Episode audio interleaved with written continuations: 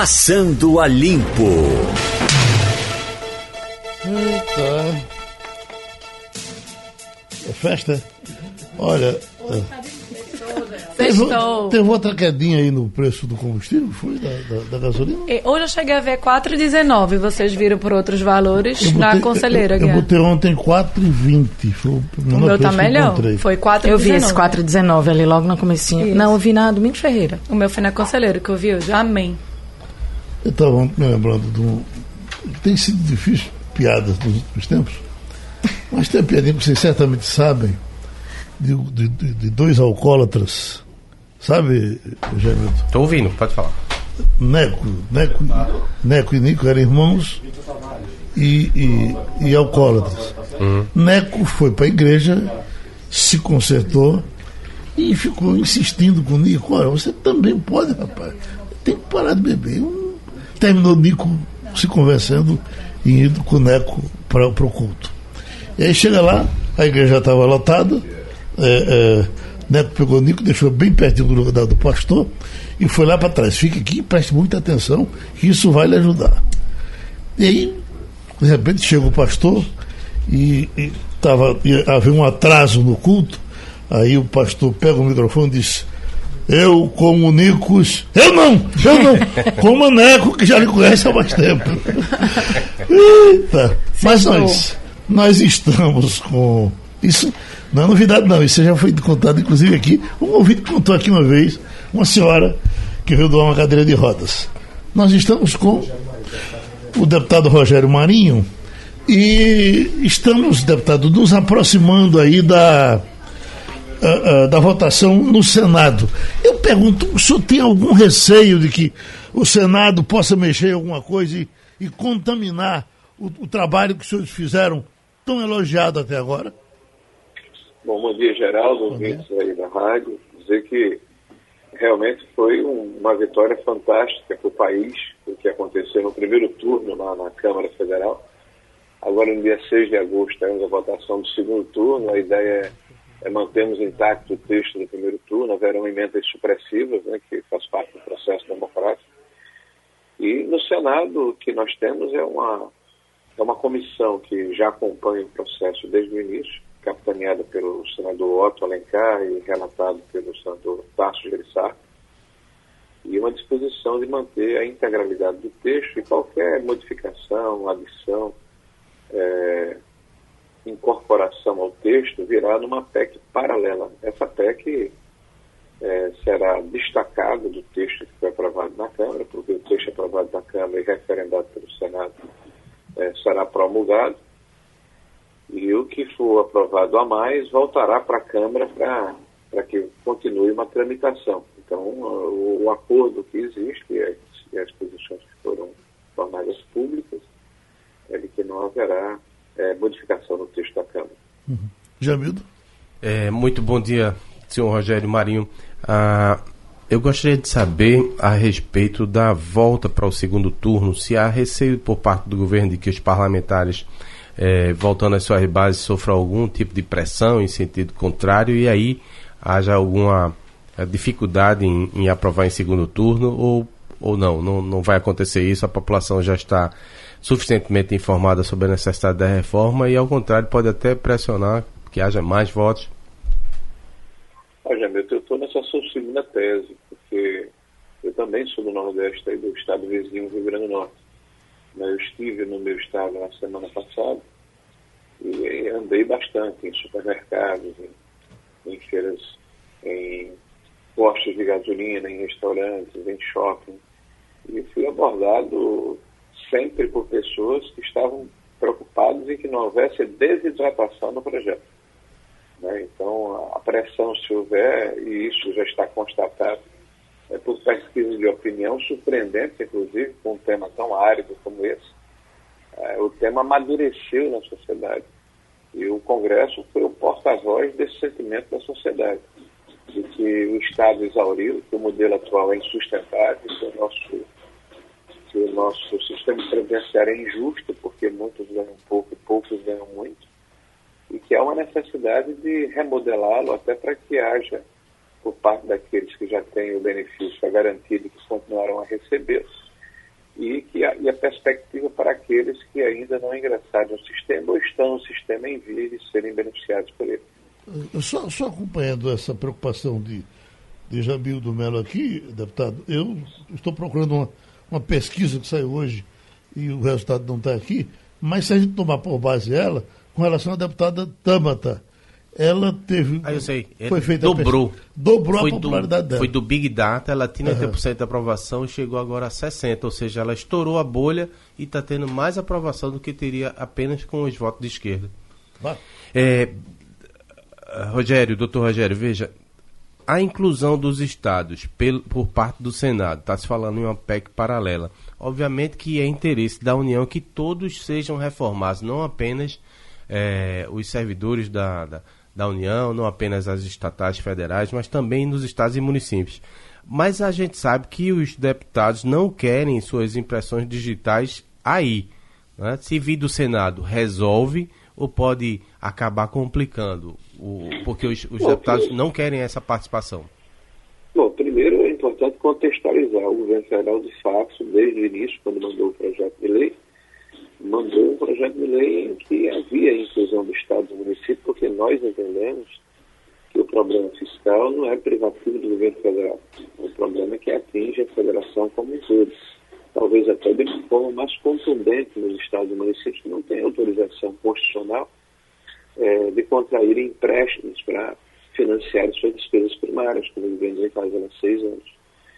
Eh, o fato de os estados ter- serem retirados do processo por ocasião da tramitação na Câmara Federal se deveu por uma questão política. Né? Então, eh, se cobrou um apoio eh, expresso daqueles que seriam beneficiados, no caso dos governadores, por exemplo, do Nordeste do Brasil.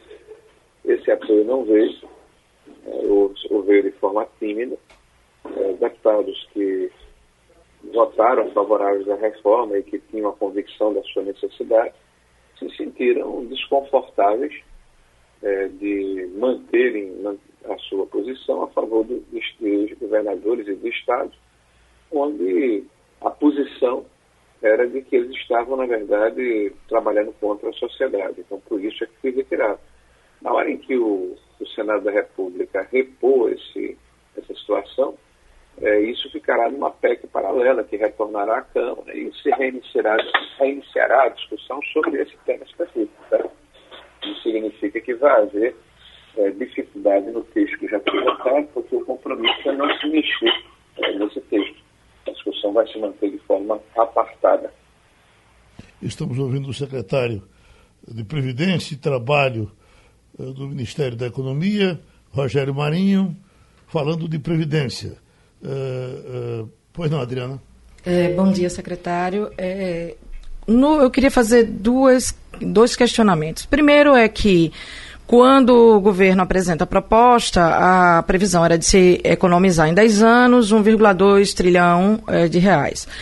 Hoje fala-se em 933 bilhões em 10 anos. Imagino que esse é um número que só pode ser cravado ao final do processo, porque pode ser que haja novas mudanças. Isso é uma questão. A outra é, eu queria fazer um exercício de provocar o outro lado, que é, a despeito da necessidade do país de criar uma reforma, há quem aposte que os trabalhadores vão pagar um preço altíssimo e que só vão perceber eh, que esta conta é alta eh, com a implantação das novas regras, né, com o passar do tempo.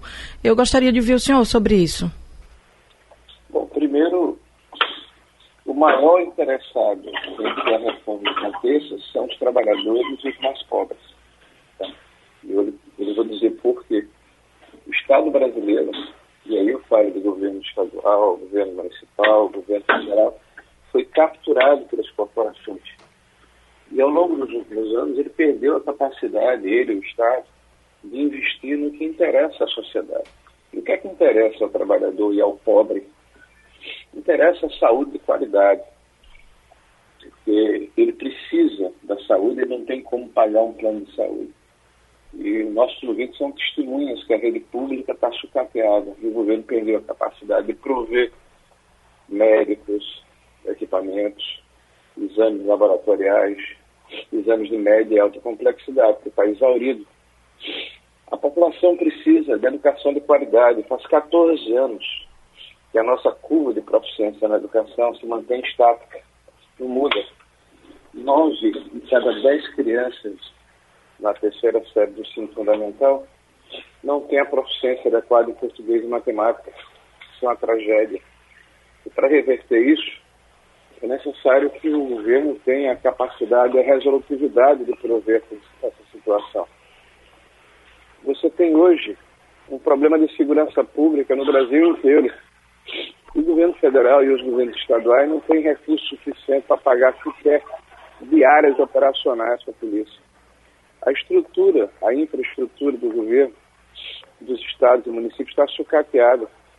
Falta recursos para fazer a manutenção das estradas, dos portos, das ferrovias, das rodovias. 64% do recurso que está hoje é, em despesa primária do governo federal está comprometido com previdência e assistência. Não estou falando nem de salário. Essa é a maior e mais impactante despesa do governo federal. Nos estados e municípios, em muitos casos, a relação é um para um, tem um aposentado para um ativo. O déficit do meu estado do Rio Grande do Norte chega a 130 milhões de reais por mês, para um déficit estrutural de um bilhão e meio. Ou o Estado brasileiro recupera sua capacidade de investimento e a sua sanidade, ou nós não vamos ter país, não vamos ter po os pobres vão ficar ainda mais desassistidos. Não tem perspectiva de geração de emprego, de renda, de oportunidade. Então, o maior interessado nessa reforma, ao contrário do que dizem aqueles que são teoricamente defensores do pobre, são justamente os mais humildes, e não aqueles que fazem parte das corporações, que têm estabilidade no seu emprego, que ganham altos salários, que se aposentam hoje com integralidade e paridade, ou seja, com o último salário é, que receberam na sua vida laboral. Então, é para corrigir, corrigir essas distorções, equacionar o déficit público, permitir a recuperação é, do Estado brasileiro que a restauração da Previdência foi feita. Deputado Rogério Marinho, a gente sabe da sua pressa, o senhor tem uma reunião logo a seguir, mas para a gente fechar, com relação à capitalização, uh, ela está totalmente excluída do processo ou o senhor ainda pensa em contar com ela daqui para frente? Olha, a capitalização foi retirada do processo pelo parlamento, que tem legitimidade tem a capacidade e a condição de fazê-lo. Nós aguardamos agora um, uma janela de oportunidade que deverá acontecer no segundo semestre, ou no primeiro semestre do próximo ano, para que possamos enviar um projeto a respeito do tema com ampla discussão com a sociedade, porque acreditamos que o modelo de repartição que nós temos hoje, ele, ao longo do tempo, ele irá também se exaurir.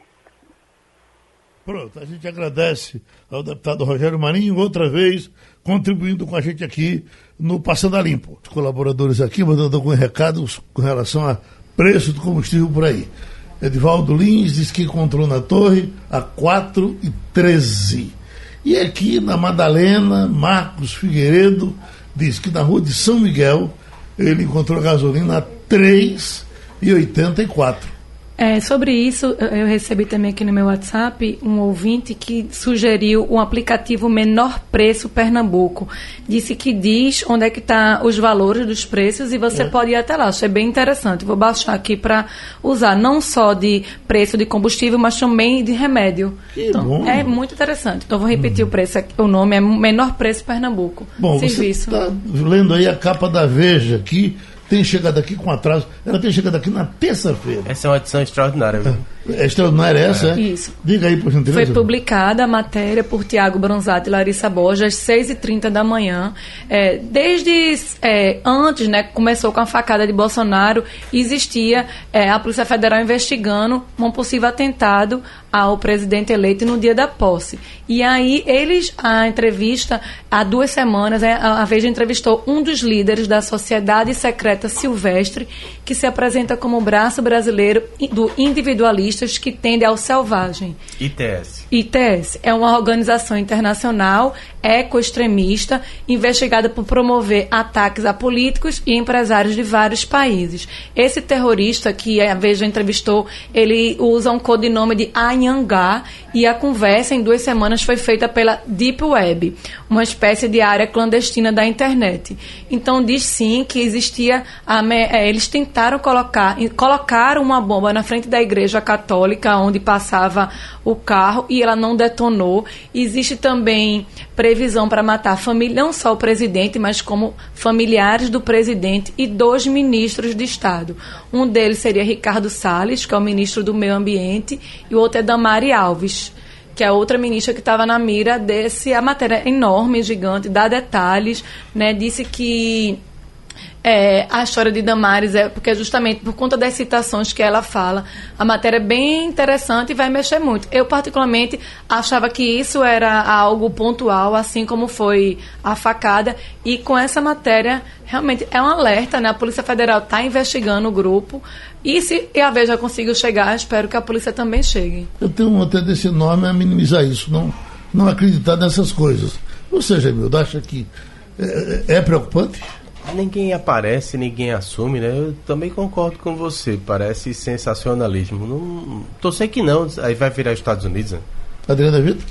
É, eu eu sou tenho muitas questões. Eu acho que primeiro a gente já vive num país naturalmente numa cisão, numa divisão como nunca antes vivemos e isso é gravíssimo, né? Porque se puxa de um lado e se puxa do outro, a gente nunca consegue um caminho que a gente possa de fato caminhar, porque tem sempre uma corda sendo tensionada e profundamente tensionada.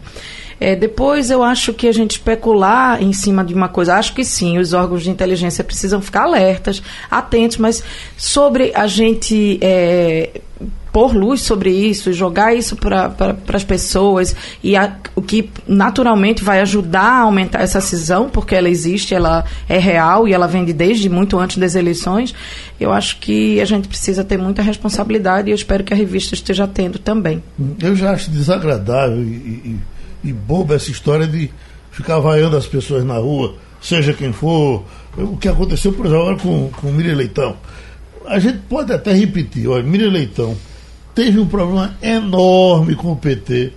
Lula, inclusive, às vezes, eu quero é, discutir economia com Miriam Leitão. O pessoal do PT tem horror a Miriam Leitão. Mas o pessoal do Bolsonaro elegeu agora Miriam, Miriam Leitão como inimiga de Bolsonaro e eh, a, moça não teve nem a permissão de ficar lá no evento. Quer dizer, não teve a tranquilidade. Ela não foi. Evento, eu acho um gravíssimo. Livro. Não é lançamento de um livro, não. Ela ia não. conversar sobre a formação literária dela, sobre os livros que ajudaram na sua formação. Em Santa Catarina, né? É... No Paraná. Eu, agora você me pegou. Paraná, eu sei Santa que foi Catarina. no sul. Era uma, é... era uma flip. Só para seguir, enquanto você se lembra, no caso do Miriam Leitão, quando o Zé tenho... Serra foi candidato a presidente da República, Zé Serra, que era amigo de, de, de Miriam Leitão, teve uma discussão com ela na, na, na, Globo News, a ponto de deixar de falar com ela, porque achava que ela estava uh, prejudicando a campanha dele. Então ela faz o trabalho dela como ela sabe fazer e recebe esse é, tipo de coisa. Isso é típico de quem não tem o que fazer. Mais recentemente, eu acho que o clima ficou mais azedo porque ela é, foi muito dura com a indicação do filho para ser embaixador. Uhum. Aí acabou, acho que, agravando aí. Mas assim, a gente tem que respeitar a opinião contrária. Ela pensa de um jeito, não é obrigado que, que todo mundo concorde com Veja, ela. Veja, a...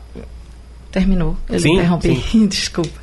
A feira foi era é, a feira aconteceu em Jaraguá do Sul, Santa Catarina. Isso ela e o marido foram convidados para falar sobre a formação, os livros que ajudaram na minha formação.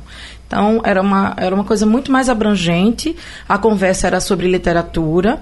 É, Miriam Leitão virou é, inimiga número um de quem acredita e apoia o presidente Jair Bolsonaro desde a campanha, porque ela escreveu, ela foi uma crítica contundente das posturas dele, principalmente em defesa da tortura e da ditadura, porque ela conta e, e aí ela fez uma narrativa ela durante a campanha. Foi né? É, ela ela publicou, Jamildo, durante a campanha, quando ela começou a se assustar com essa exaltação à tortura e à ditadura, ela publicou um texto onde ela contava a história dela, que ela estava indo para a praia, ela estava tinha tava namorando, tinha dormido na casa do, do, namorado, do marido, enfim, do companheiro, estava indo para a praia, estava usando uma roupa dele, e aí ela foi é, interceptada no caminho ela não sabia por quê, e ela foi levada presa, e ela passou dias presa, enfim.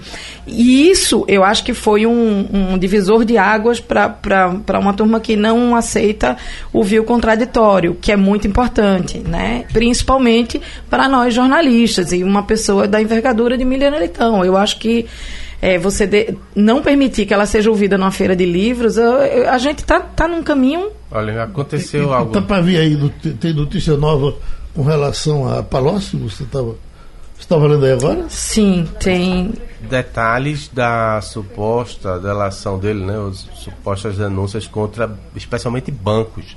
Falaram que financiaram em troca de, de favores o PT em 50, 50, 50 milhões. Milhões é pouco, deve ser. Vamos, vamos verificar. O pessoal dizia que o sistema financeiro tinha sido muito poupado até agora. Como, como o judiciário De também, né? denúncias, né? né? E o judiciário, Nessas né? delações ele dá nome, inclusive, às instituições. E... Já está com ele? Enquanto você não acha, então vamos ver um, um do judiciário aqui. Estou lendo aqui agora. Justiça condena Débora Gardner por tentativa de extorquir Arruda. Arruda foi governador de Brasília, foi senador, é? e depois caiu em desgraça com a cassação. Débora Gardner, acusada de ter exigido 2 milhões do ex-governador José Roberto Arruda para não divulgar vídeo. A Corte Especial do Tribunal Regional Federal da Primeira Região condenou ontem a promotora do Ministério Público do Distrito Federal uh, e Territórios do Mato Grosso, Débora Gardner, e o marido, o empresário Jorge Gardner, pela tentativa de extorsão ao ex-governador José Roberto Arruda. Que horror, né? É, são 50 milhões, Jamildo. Palocci é. revela que bancos doaram 50 milhões ao PT em troca de favores. Os bancos já se manifestaram e negaram, mas segundo o jornal o Globo, a delação do ex-ministro aponta que instituições tinham interesse em informações privilegiadas de mudança na taxa básica de juros. Recebiam é, é, informações sobre isso antes diante de tudo que já saiu, dos valores envolvidos, isso aí é literalmente troco. Uhum. Não é? Ele, ele, com certeza, ele sabe de números bem maiores. Eu não consigo calcular nessas cifras. Bem, eu confesso que, que, a minha. Só que a nossa refinaria chegou em 20 bilhões né, de dólares. Então, assim, isso é troco. Uhum. Uh, Martins. Estou relativizando, não. Viu? Vamos jogar um pouco de amor nessa história? Agora. Vamos botar amor nessa história? Ah, ah, ah, João Campos. Eita! O, o, o boato que corre pela cidade, que está agora namorando com uh, uh, Tabata, me ajuda, Tabata. Não, eu me recuso. Eita, eu acho isso de uma irresponsabilidade de tamanho também.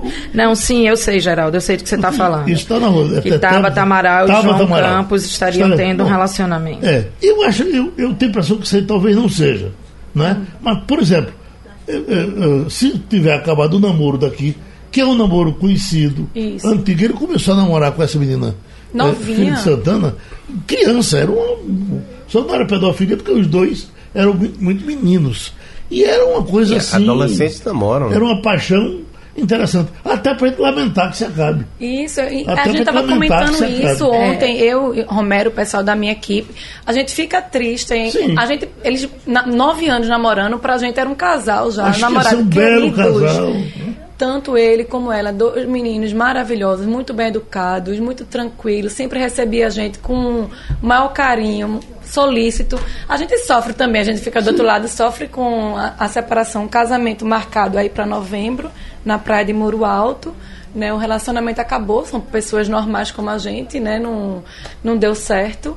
E... É, eu acho. Mirella entrou nesse assunto ontem, a gente conversou na redação bastante sobre isso. Ela apurou a notícia para a gente também não dar é, algo especulando sem saber do que estava falando. Ela conseguiu a confirmação dessa notícia por fontes seguras. E aí você pode dar a notícia. A notícia que temos é João Campos, filho de Eduardo e Renata Campos, não é mais noivo de uhum. Lara Santana, filha de Paulo Santana. Simone, Simone Carlos Santana. e Carlos Santana. Carlos e Simone. É, ela é deputado estadual e ele é ex-prefeito de Pojuca. E candidato. Na e próxima candidato eleição. No próximo ano. Uma um relacionamento que Nove anos. de nove anos e com casamento marcado em novembro. Então, enfim, isso é uma, é, é uma situação que envolve dois filhos de, de políticos, né? De, de, de, de, de relevância em Pernambuco, mas daí, Geraldo, enfim, e eu acho que isso é uma coisa que, apesar deles estarem sob holofote por causa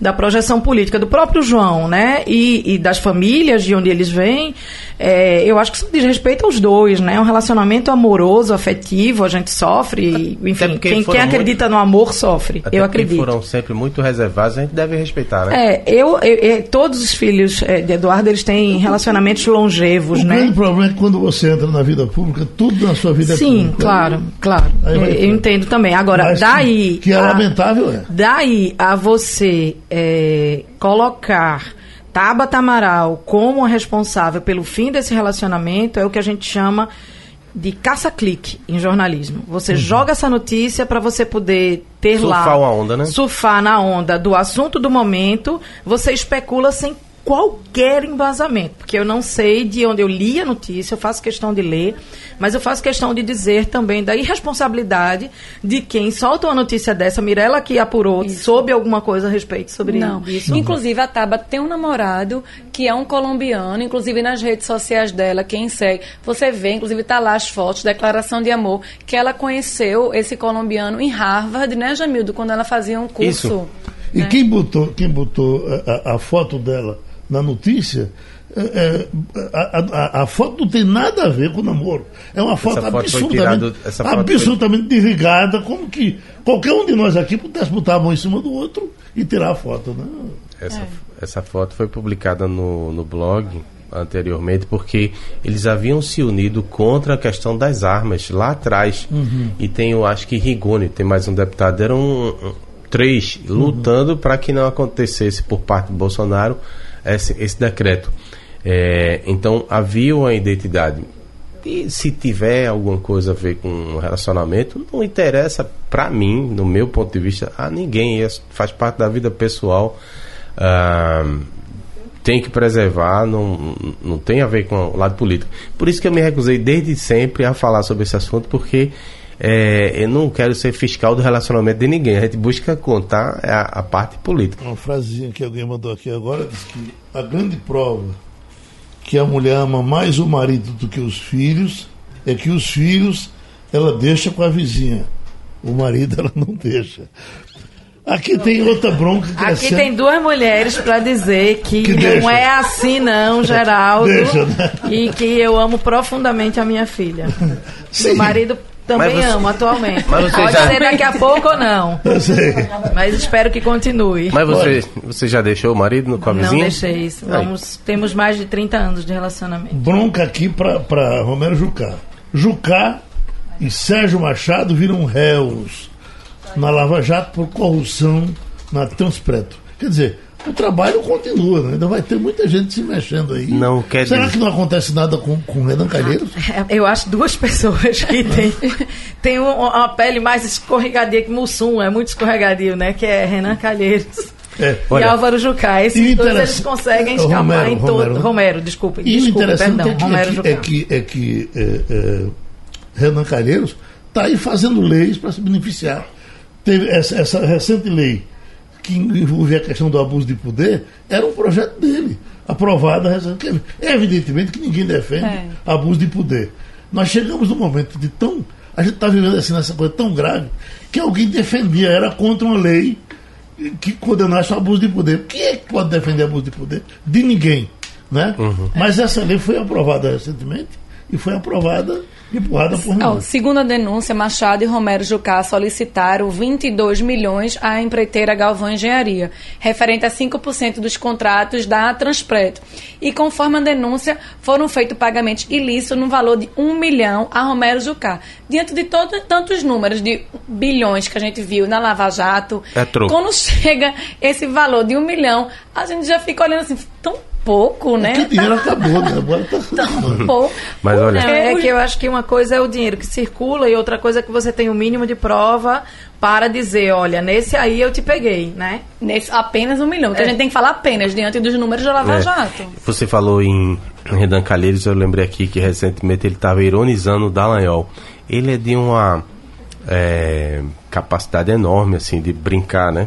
Disse para ele, olha, faça uma delação premiada diante de tudo que já vazou de seu, de seu celular. Então é de uma ousadia enorme, né? Para alguém que tem um monte de processos lá no STF, acho que tem uns 11 ainda para responder. De maneira que, é, além, de, além de corajoso, ele deve ser muito convicto de que não cometeu crime algum, porque está tirando onda, né? Agora, e Temer, tem notícia dele?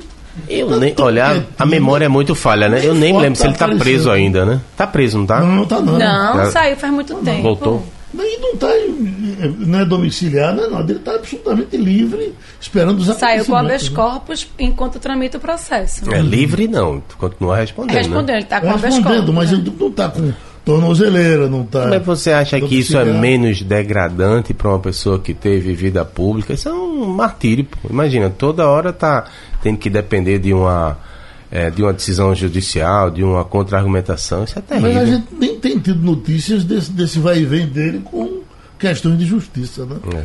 Agora, com relação ao FGTS, que estava o pessoal mais animado, Você quis banho de água Já gelada teve, ontem, já teve gente que Eu- gastou dinheiro. Não, a gente gastou dinheiro antes de nem sacar. Olha, pensa num banho de água gelada naquela redação do Jornal do Comércio ontem. eu queria receber aqui o seguinte, ó, uma nova proposta para saque do Fundo de Garantia de Tempo de Serviço foi apresentada pela equipe do ministro Paulo Guedes, da Economia, a Jair Bolsonaro. Segundo Valdo Cruz, do Globo News, o trabalho seria autorizado a fazer, o trabalhador seria autorizado a fazer um saque anual das duas contas ativas e inativas. Caso a proposta seja efetivada, a cada ano, no mês do seu aniversário, o trabalhador poderia sacar um determinado percentual do saldo das suas contas. Esse percentual ainda não foi definido, mas vai depender do saldo de cada conta. Quem tem menos poderá tirar mais proporcionalmente. Eu- É tem? É uma boa ideia. Ele limitou né, o saque a três. Quer dizer, Na não verdade, tem né, nada é. definido. Né, o que a equipe econômica é. tem que sentar e conversar para ter uma decisão, que né? esse, esse valor de saque para as pessoas também terem cuidado com o gasto por conta que Jamildo se, aqui Jamildo se referiu aí. É, ele seria limitado a 3 mil reais, né? Então é um valor baixo para né, das cifras que nós estamos tratando aqui. Mas tem uma grande reclamação de setores, principalmente da construção civil, que usa recursos do FGTS para financiamento de projetos e que isso desidrataria um, um fundo que já serve a este setor que emprega tanta gente. E também aos projetos de saneamento que também são utilizados com recursos do FGTS. É verdade. Im- Importante essa preocupação, mas eu, eu reputo como muito boa ideia para fazer a economia girar. E se você faz isso anualmente, também é um, um aporte para ajudar o varejo, as, as indústrias.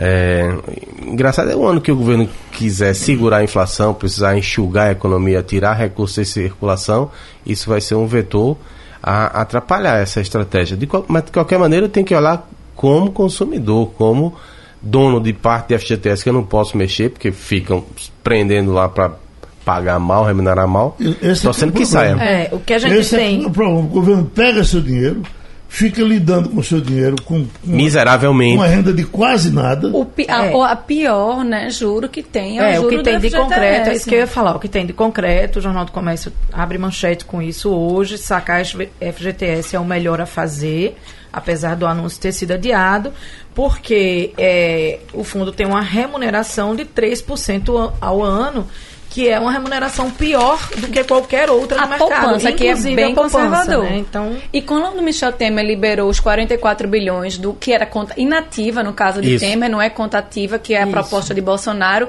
o- a, a economia deu uma boa girada, né? A gente saiu de um PIB altamente negativo para um PIB, lógico que não foi apenas isso, mas deu uma aquecida no mercado. É, a gente aquece, mas assim, o que a gente precisa, sem ser especialista no assunto, mas é gerar emprego. Né? Gerar emprego é que faz a economia girar. Se você tirar um dinheiro pontual para você gastar no varejo, você ter uma, um lucro num setor específico naquele tempo, aquele aquele dinheiro acaba. Exato. Né? Essa aí é a questão fundamental. Ontem eu recebia informes de economistas e eles falavam que no máximo dura dois trimestres. É algo pontual, tem que ser seguido por medidas que realmente animem a economia, não só deem um, um fôlego. É que é a grande roda, você faz com que a, a, a, os empresários e as indústrias invistam, tenham confiança e rentabilidade para investir, isso faz com que se gere emprego, isso faz gerar economia, é. facinho assim. O problema do Brasil é que tudo fica para ontem, né? Por exemplo, essa tal da medida da é, recuperação da economia, da liberdade econômica, para sair, se sair, só lá para setembro, outubro.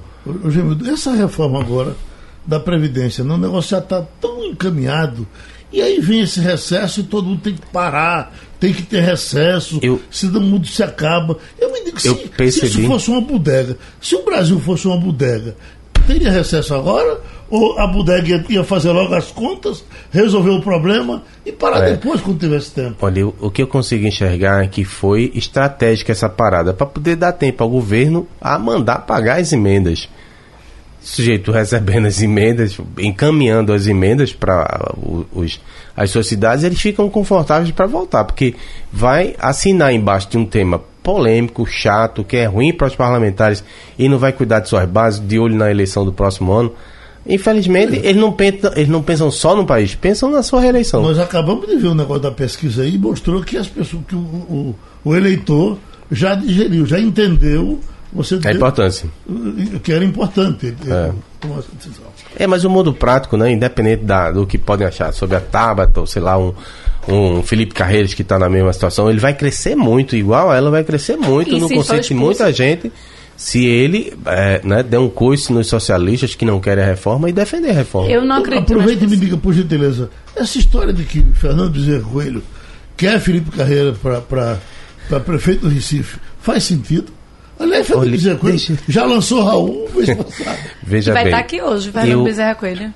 Eu estarei com ele mais tarde, estaremos uh, resolvendo essa parada. Junto, não, não, não, não resolvendo essa parada não. É, Raul vai estar comigo lá no resenha a partir das 16 horas falando sobre a eleição do próximo ano, um balanço aí desse desse ano, mas eu, eu resisto muito em entrar em especulação, Geraldo, porque isso aí é só como ela disse, cataclique às vezes o sujeito quer só participar do debate, fazer é, picuinha. Não vale a pena entrar nisso. Vamos tratar dos grandes assuntos. A gente sabe que Felipe Carreiras é um nome que ele sempre disse que é. a prefeitura estava na mira dele, né? É. No PSB ou em qualquer outro partido. E eu acho que o MDB de Pernambuco precisa primeiro resolver os seus próprios problemas é. para depois que, cuidar dos outros. O que é possível afirmar é o seguinte: Felipe Carreiras é um sujeito que tem uma dimensão, talvez por parte dos socialistas tenha sido é, pouco visto, pouco valorizado. Ele tem uma dimensão, porque tem uma história. Na cidade ele fez coisas fantásticas. Vou dar só um exemplo. O que ele fez ali em Boa Viagem. Para todo mundo era só um campo, você é, jogava, tinha atividade física. Ele teve a capacidade de encontrar com um novo olhar, criar um parque para Boa Viagem que não tinha no Santos Dumont. Ideia maravilhosa com articulação, trouxe dinheiro de Brasília, construiu. Então é um sujeito que tem uma visão moderna. E eu acho, inclusive, que ele é a pessoa mais parecida com ah, o que era Eduardo Campos recentemente. Era um sujeito que já tinha deixado o arraizismo de lado e estava tentando avançar. Não ficava só no assistencialismo, ele buscava a economia de mercado, buscava valorizar as empresas, porque sabe que sem emprego, sem geração de renda, você não vai para lugar nenhum. Então é um sujeito moderno, tanto é que percebe a importância da reforma da Previdência e votou a favor. Então, só para concluir, ah. é, ele pode ser sim um nome importante na, na eleição lá. Se hum. vai ter apoio da FPC, a FPC tem um partido dele, né? Doutor Luciano Brown é médico uh, algologista e trata de dor, já teve aqui por diversas vezes com a gente falando de dor, e está lançando, lançou um livro, inclusive fora do estado, chamado Tratando da Dor Oncológica. Então, doutor Luciano, o livro fala somente de dor de câncer, é? Ah, bom, dia, bom dia, bom dia, Geraldo, bom dia aos seus ouvintes. Bom, esse livro é um tratado de, de dor oncológica, né, de tratamento da dor oncológica. Então, ele aborda as várias faces do tratamento da oncológica, desde a abordagem tratamento farmacológico, com as medicações, os analgésicos, as medicações que agem no sistema nervoso central, antidepressivo, neuromoduladores.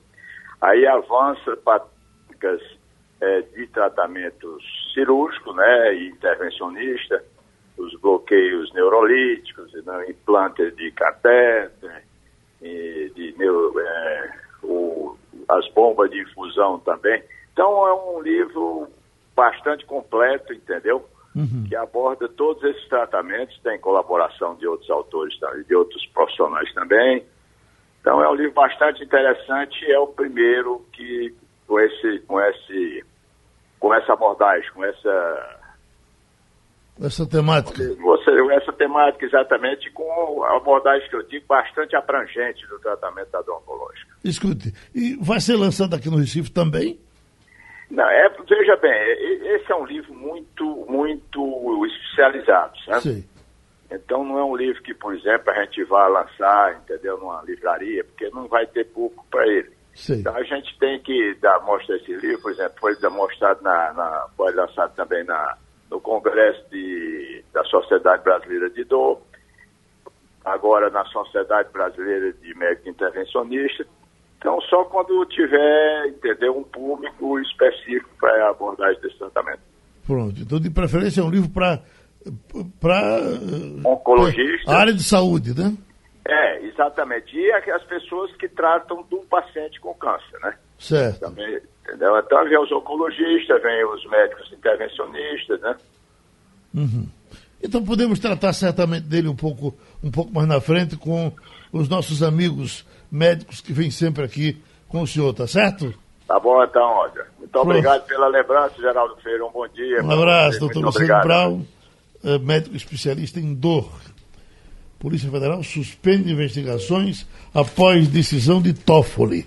Toffoli andou tentando encontrar umas desculpas de ontem para hoje, mas não mudou nada. Diz que enquanto não, não, não, ele não recuar com relação à decisão do COAF, nós vamos ter já pararam aí de investigar. Na verdade, foi uma coisas. autorização né, que a Polícia Federal mandou para todos os delegados que tivessem, hum, é, sem, mandi, sem mandado judicial, devolver os inquéritos e processos, devolver, justamente para seguir a orientação do STF. Uhum. eu estava vendo, acho que era o Renato Saraiva, né, falando que existem mais de 3 mil, não sei se é por mês, é, é por ano, notificações do COAF. Então, é, se você tivesse que fazer essa solicitação, simplesmente talvez paralisasse ainda mais o, a justiça. O, é, é, né? Ele, é, o que a matéria, a, a, própria Polícia Federal admite que é impossível saber quantos processos seriam paralisados, mas é certo que isso não diz respeito só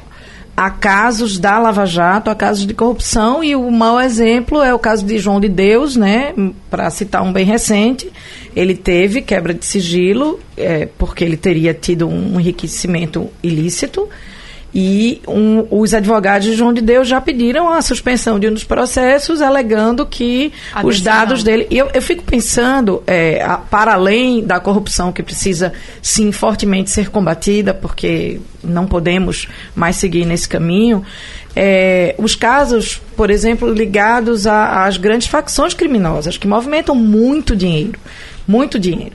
E aí você suspende que porque aos cartéis. Isso é, é, é, eu acho muito assustador a gente pensar que será paralisada uma investigação contra as grandes facções criminosas que atuam no Brasil, porque uhum. o COAF não pode não mais... Não só o COAF, Receita Federal também, né? É, não só o COAF, é verdade. E Banco Central. E Banco Central, exatamente, são os três. É, Zé Paulo falou disso na segunda-feira, né?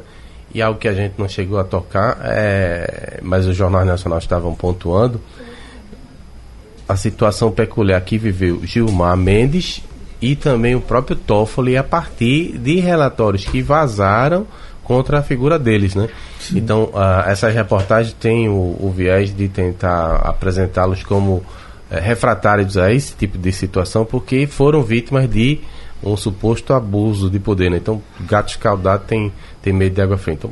Agora, tem abuso maior do que aquele telefonema de Gilmar Mendes para o governador preso.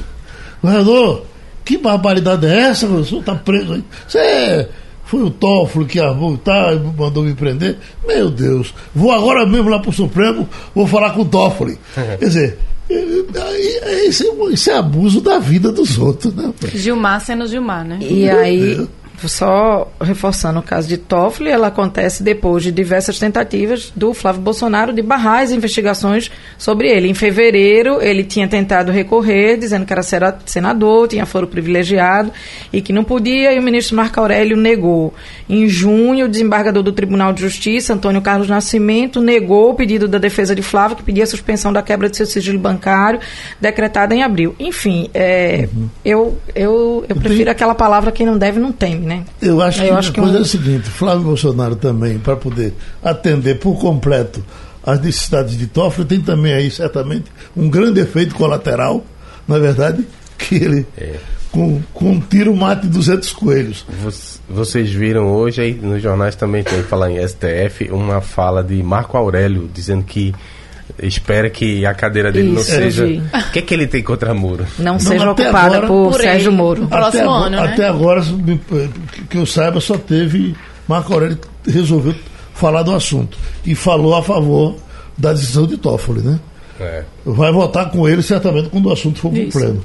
Escuta, eu passei hoje aqui dando muita gente pergunta, pergunta às meninas. Vamos lá. Uh, uh, um, Se preparem. Um rolo acontecendo na, na uh, na Holanda, a empresa de aviação KLM uh, eh, orientando as passageiras que cubram o seio quando forem amamentar dentro do avião. Isso já foi discutido aqui, né?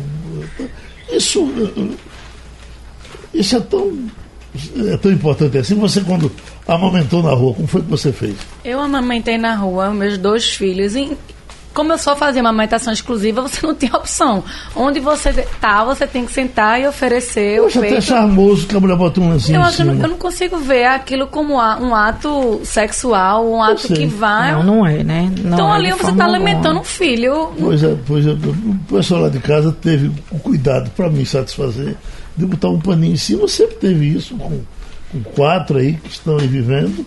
E eu acho, eu acho que isso é uma decisão muito mais da, da mulher, mulher, do que qualquer outra pessoa, né? Se ela, ela sente, sente, que isso é um gesto de amor e de alimentação ao filho, e ela se sente à vontade com isso, eu não vejo problema. Ninguém pode é, é decidir mais do que ela sobre o assunto, né? Eu acho. Eu interfiro. Se não se disser que não vai botar, eu digo, bota, senão eu vou embora de casa. Mas, mas se diga você agora. Eu queria falar um pouquinho antes do, da Ancine, se dá tempo ainda da mudança Vai. da Ancine que ontem o presidente Bolsonaro, no, nos 200, na avaliação dos 200 dias, anunciou que a Ancine sai do Ministério da Cidadania, até porque o Ministério da Cultura não existe mais, então tudo da Onix, pasta né? é, foi para a cidadania e vai para a Casa Civil. Havia uma expectativa no setor de que poderia, inclusive, ser extinta a Ancine, né? Ele falou que vai para a Casa Civil com Onyx Lorenzoni, a sede que é no Rio de Janeiro vai para Brasília e ele falou algumas de declarações que no meio aí surgiram aí algumas especulações, como alguns filmes como Bruna Surfistinha não, não, não teria mais vez na Ancine e que o, esse dinheiro, esse aporte da Ancine seria para filmes que dessem bilheteria. Aí uhum. é, é a gente está. Bruna Surfistinha deu, né? Deu bilheteria. Deu bilheteria. 2 milhões de Agora, telespectadores. Também, também eu, não acho que, eu não acho que era um filme para ser apoiado pela uh, pelo Estado. Acho que o Estado deveria ser um pouco exigente no tipo de filme que ele vai. Veja, ele vai no, no, caso da Ancine, dessas indefinições da Ancine, isso interfere, e também o Jornal do Comércio traz uma matéria importante sobre isso hoje. É, nas, nos nossos financiamentos é, via Secretaria de Cultura e Fundarp para o audiovisual pernambucano, um setor forte e, e premiado e, e, uma marca de identidade de Pernambuco. A lei do audiovisual existe, no Estado e o Funcultura Audiovisual está suspenso a depender das decisões da Ancine. Parece que isso avançou e a perspectiva agora é que dentro de um, de um mês ele está atrasado, era para ter sido lançado desde o início do ano e que a expectativa agora dos órgãos ligados à cultura do governo de Pernambuco é que dentro de mais um mês o edital finalmente seja publicado para que há uma cadeia produtiva importantíssima e, como disse, uma marca de identidade do Estado que está parada à espera desse, dessas definições. A minha preocupação é só condicionar a liberação do dinheiro da Ancine para filmes de bilheteria, porque é incongruente. Se você vai ter bilheteria, você já vai ter arrecadação. Então, deixa para ser essa avaliação de roteiro, de mérito para o Conselho mesmo. E eu acho que condicionar a posturas políticas, né? É, Bolsonaro, é, é, a gente acaba descobrindo umas, umas terminologias que estavam sem uso, em desuso, e eu descobri ontem ativismo. Ah, ontem não, mas ontem ele usou a palavra ativismo, que assim não é, não pode ser usada para ativismo. Eu acho uhum. que não pode ser usada para ativismo é, claro, nenhum órgão do Estado pode ser usado para ativismo de qualquer espécie. A embaixada brasileira nos Estados Unidos, por exemplo, não pode ser usada também para ativismo. Mas é, eu me preocupo com de como vai ser essa avaliação e essa análise do que pode e o que não pode. Né? Eu acho que tem um edital, tem regras e basta que se obedeça a essas regras. Estamos chegando ao fim. Festa. Débora Coker, hoje, às 21 horas, no Teatro Guararapes. É o espetáculo Nó, lindíssimo. As fotos me impressionaram. E fazia sete anos que ela não vinha com esse espetáculo para cá. O último que ela fez foi inspirado em Cão Sem Plumas, do pernambucano João Cabral de Melo Neto. Tem um festival de inverno de Garanhuns, né, que começa hoje, vai ter o Barramalho. Começou ontem, né, Mil? Oficialmente, ontem, os shows é. da, da Praça Guadalajara são hoje. Hoje.